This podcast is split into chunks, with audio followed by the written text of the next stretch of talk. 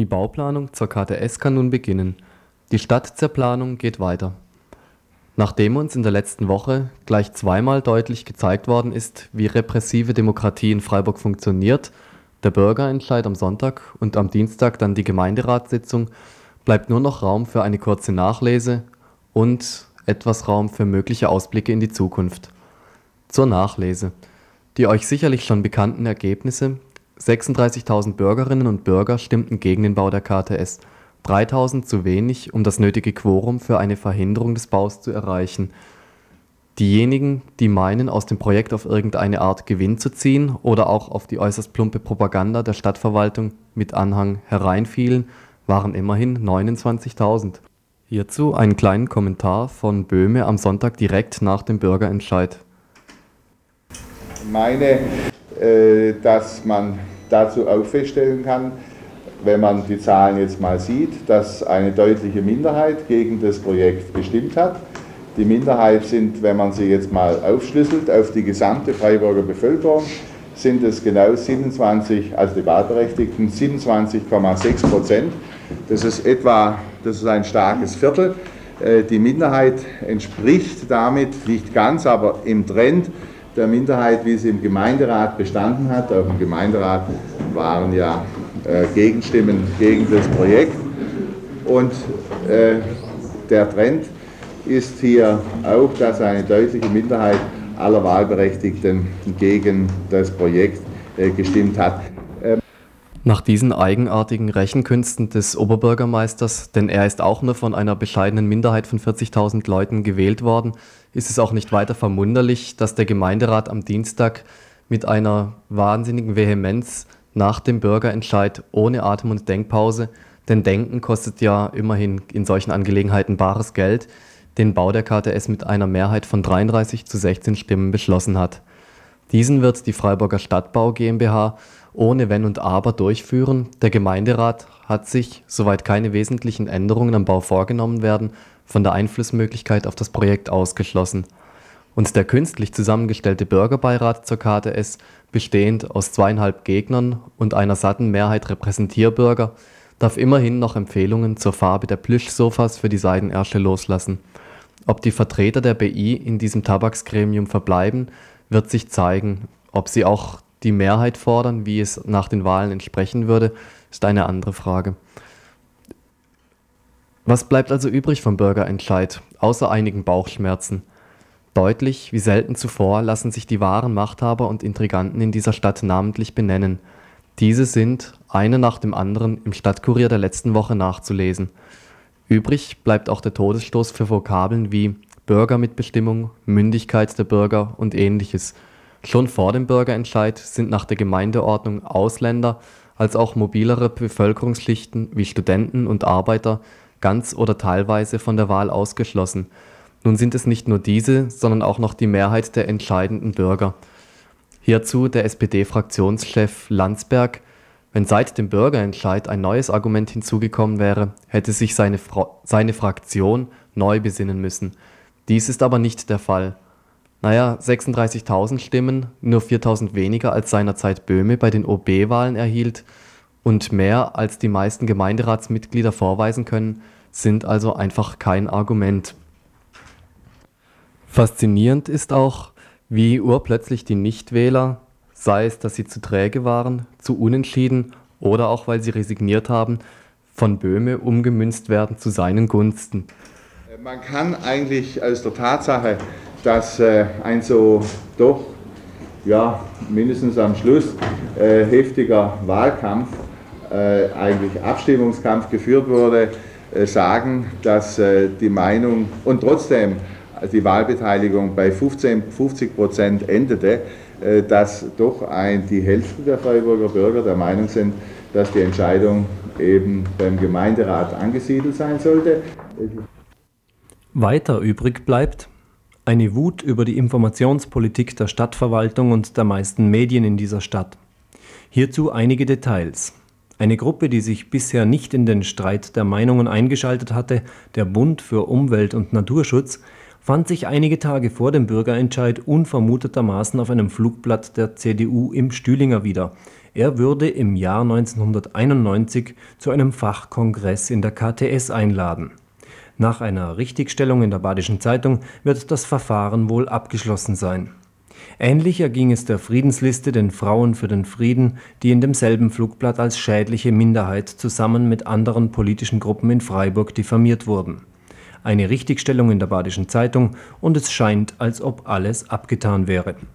Der Versuch der Bürgerinitiative, die einseitige Information der Stadtverwaltung noch vor dem Bürgerentscheid einzustellen, wurde durch das Regierungspräsidium mit der Begründung abgelehnt, es gäbe kein Recht auf objektive Berichterstattung. Doch all dies ist nur der Gipfel einer uns allen noch deutlich vor Augen stehenden Propagandakampagne, die ihresgleichen sucht. Doch nun, wie geht es weiter? Eines ist allen klar.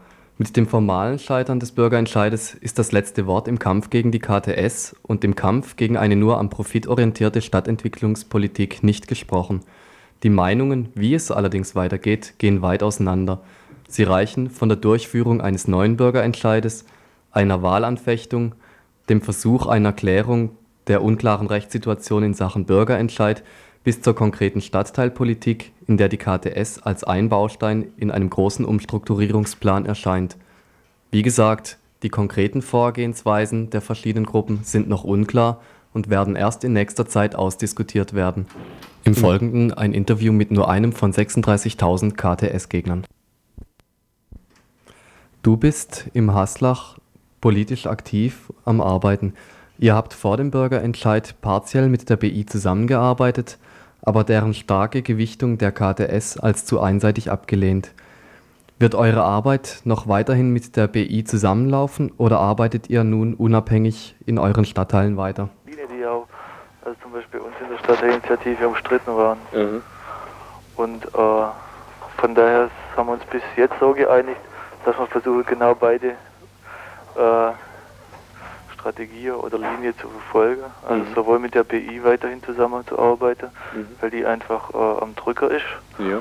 und 36.000 Leute hinter sich hat. Mhm. Und das andere ist, äh, wenn wir unsere Stadtteilpolitik beziehungsweise das, was wir einfach so selbst vorhand nicht nur über die KTS politisieren wollen, sondern äh, weiterhin im Stadtteil mit einer anderen Initiative, die zu anderen Schwerpunktthemen arbeitet, einfach also äh, kontinuierliche Zusammenarbeit hinkriegen wollen. Mhm. Und was wollt ihr oder jetzt gerade vom Haslach aus konkret da machen? Ja. Also über KTS hinaus? Ja, ja. Das, wenn ich eine Antwort hätte, würde ich sie dir gerne geben. So. Äh, das ist im Moment nicht so absehbar. Also mir leidet da wahrscheinlich auch unter dem Problem der reaktiven Politik und warten, mhm wann die Mieten steigen und dann setzt man wieder an und sagt, Sauerei, hier ja. steigen die Mieten und umgekehrt äh, kann man es dann wieder mit der KTS in Verbindung bringen. Mhm. Zum Abschluss dieser allgemeinen Nachlese noch ein kurzes Wort zum Samstag von Böhme und das war's dann für heute. Äh, das Projekt, das haben auch die ganzen Debatten gezeigt, das Projekt war sicher für viele Bürger auch ein Mittel, äh, das Unbehagen das generell in der Gesellschaft besteht, äh, zum Ausdruck äh, zu bringen. Bevor Böhme weiter akademisch über allgemeines Unbehagen dozieren kann, sollten wir ihn vielleicht ganz tatkräftig auf die Praxis verweisen. In diesem Sinne einen schönen Samstag,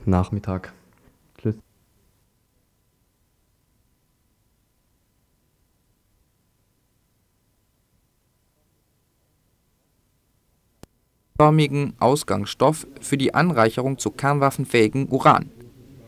Die Ausfuhrliste, die genehmigungspflichtige Exportgüter vor allem der Nuklear und Rüstungsindustrie benennt, hat Megule geflissentlich missachtet.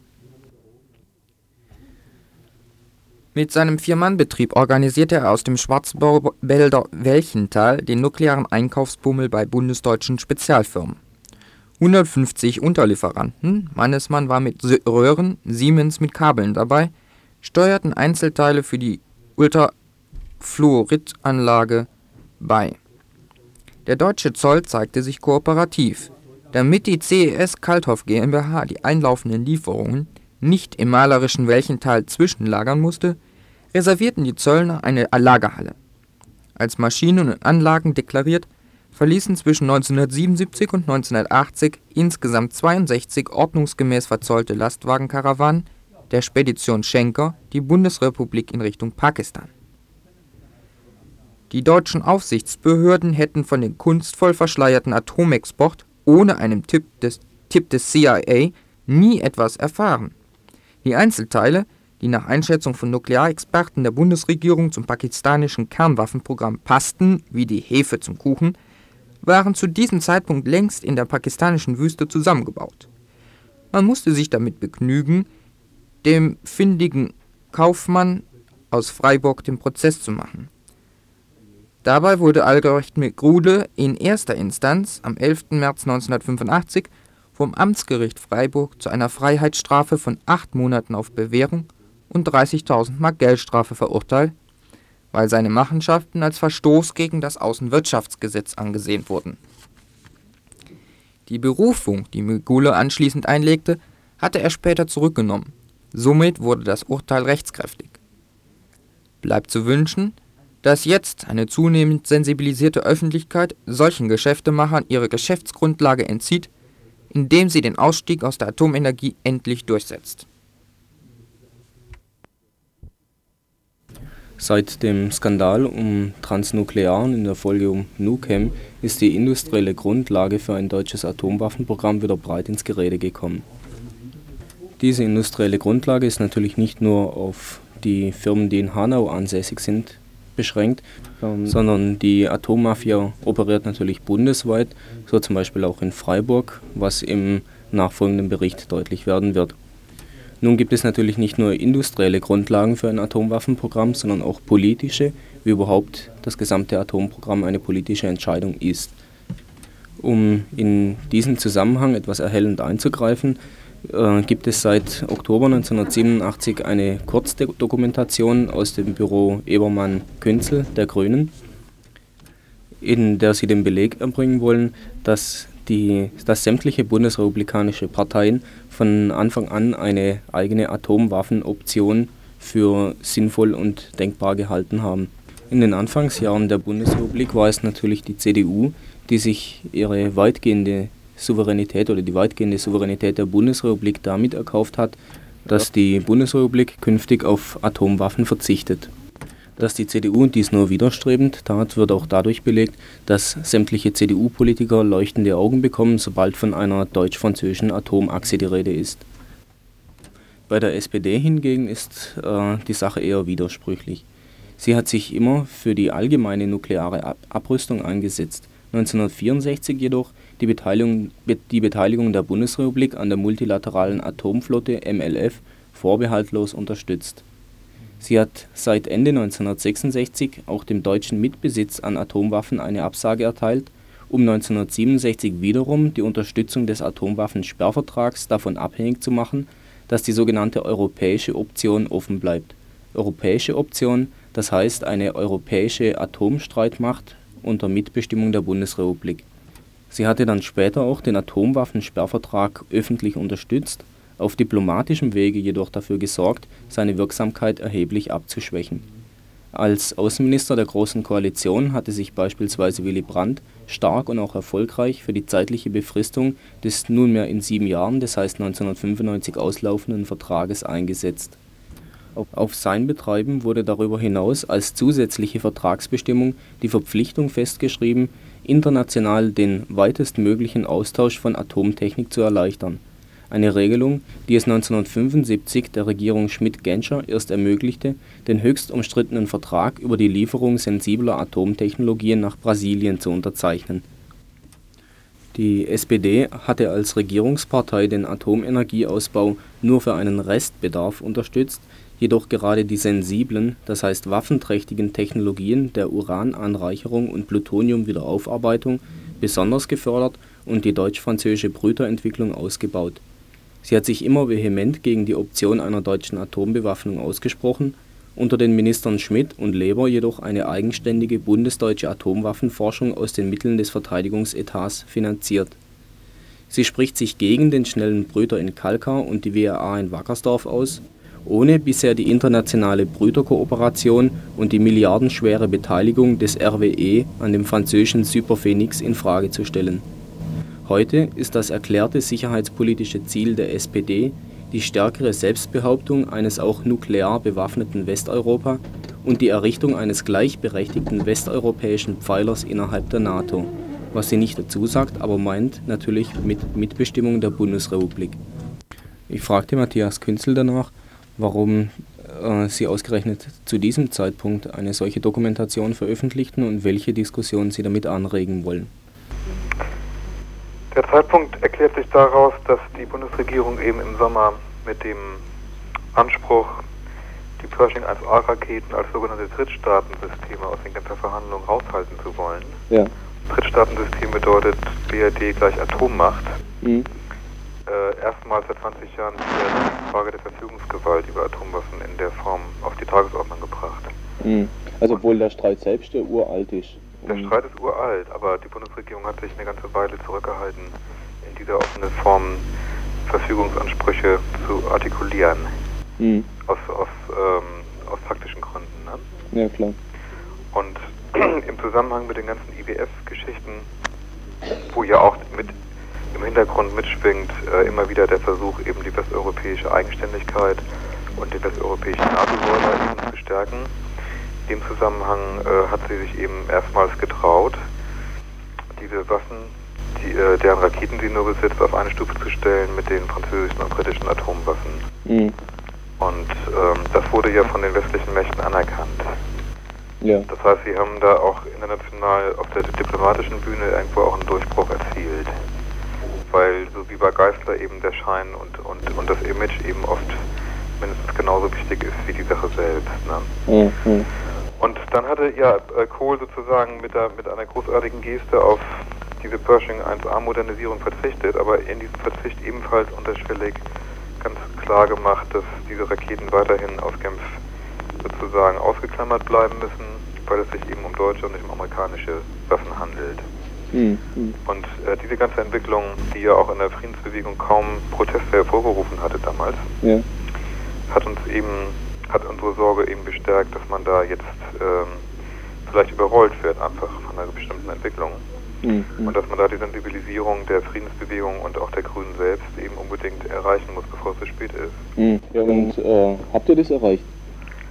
Äh, es beginnt sich dort eine Diskussion zu entwickeln, die wir mit angestoßen haben, und zwar um die Forderung nach Atomwaffenverzicht ins Grundgesetz.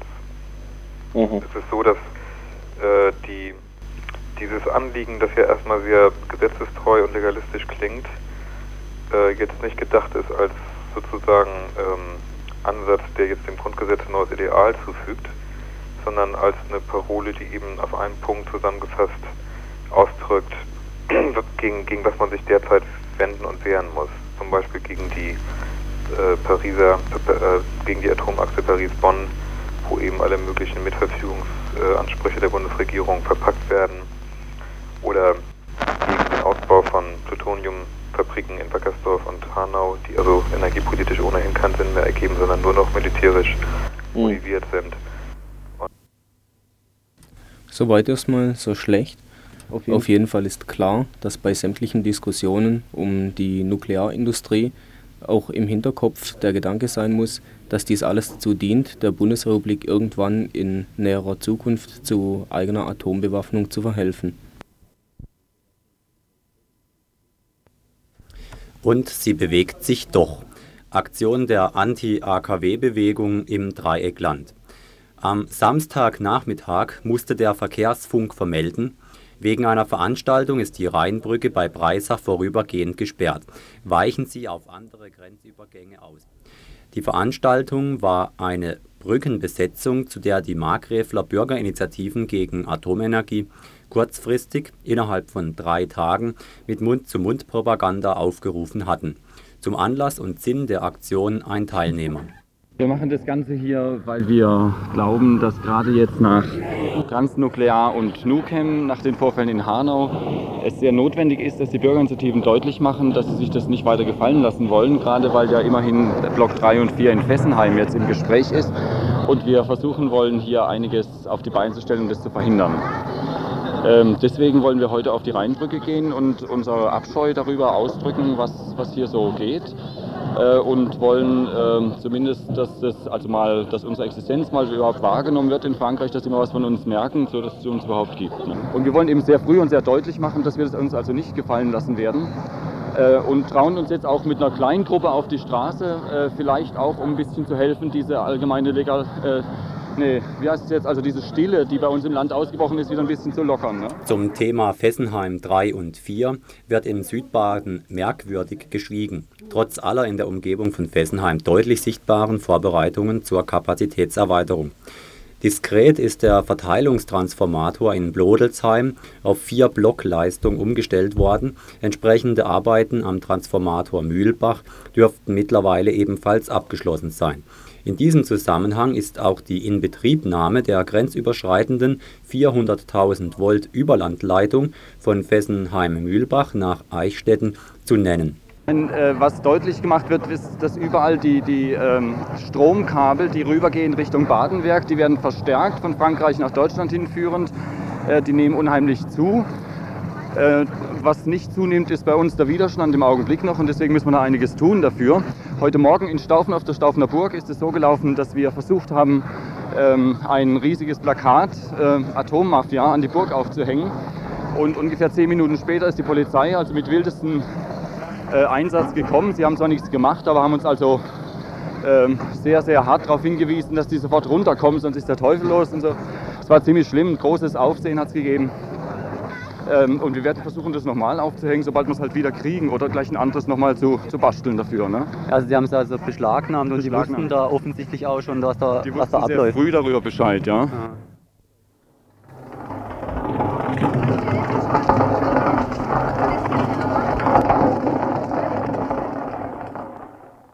für mich persönlich ist es einfach halt so Ausdruck, dass ich, ich will mir nicht alles bieten lassen. Irgendwie stinkt mir es halt auch. Ich meine, das ist jetzt keine Veranstaltung, die so, so ganz konkret ist gegen Fessenheim mit, mit entsprechend aufgearbeitetem Hintergrund oder sowas, sondern ist ein Zeichen, dass, dass mir es irgendwann mal reicht auch.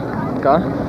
Und auch mit dem, wir machen in der Bürgerinitiative, äh, bemühen wir uns mit Hintergrundsachen äh, umzukrempeln, wenn es so gut halt geht. Gell? Mhm und sitze da stundenlang da und lese irgendwelche Literatur und höre uns Fachleute an und sowas. Und im Endeffekt tut sich halt wirklich wenig und man braucht da ab und zu mal wieder was, dass man.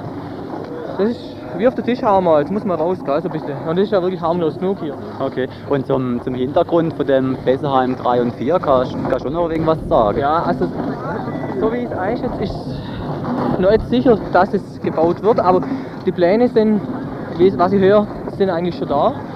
Es ist jetzt die Frage, ob das die 1 und 2 ersetzen soll, dass die irgendwie in 10 Jahren mal abgeschaltet wird, freiwillig. Oder ob es dazu kommt, das kann man einfach nicht sagen. Okay. Aber ich finde es grundsätzlich auch Verschämtheit. Und, und das würde auch jetzt wieder Anlass sein, dass man gegen 1 und 2 wieder verstärkt vorgeht, wenn man jetzt wieder mehr Tradinger muss, weil man verdrängt es halt auch immer, gell? Anfang November haben die Bürgerinitiativen von wohlinformierten Umweltschützern aus Frankreich die klare und eindeutige Aussage eines Managers der staatlichen Pariser Elektrizitätsbetriebe Électricité de France, kurz EDF, übermittelt bekommen, dass, Zitat, Fessenheim 3 und 4 die logische Folge von 1 und 2 ist. Zitat Ende. Man denkt daran, die Blöcke 1 und 2 unter einem Erdhügel verschwinden zu lassen. Es wurde klar, dass genügend Fläche zur Erweiterung vorhanden ist und dass bereits der Anschluss an das europäische Stromverbundnetz verbessert worden ist. Die Baugenehmigung existiert seit langem. Die Hürde der gemeindlichen Offenlegung (Enquête publique) hatte die Électricité de France schon 1971 hinter sich gebracht, Fessenheim ausdrücklich als Atomkraftwerk mit vier Blöcken. Ein Artikel im L'Alsace vom 2. Dezember 1987 bekräftigt die Vermutung, dass es sich bei den Blöcken 3 und 4 um Erweiterungsbauten handelt und nicht um Ersatzbauten. Bald vier Blädi over am Rhin dies alles bei der Aktion vom Samstag rübergekommen ist, wurde von Teilnehmern bezweifelt. Der in Anführungszeichen Pressesprecher der Arbeitsgemeinschaft Umweltschutz Markgräferland zur Aktion. Es ist nicht das erste Mal, dass wir da auf der Riebrück stehen. Äh, es war vor etwa acht Jahren, bevor der Mitterrand dran ist. Aha. Aha. Äh, da hat der Mitterrand äh, versprochen gehabt, vor der Wahl, dass er die Atomkraftwerke stilllegt. Und dann ist das also doch nicht eingetreten. Und da war also da eine Demonstration auf der Riebrück. Und auf der anderen Seite ist die äh, CRS-Polizei gestanden, die französisch nicht blockiert.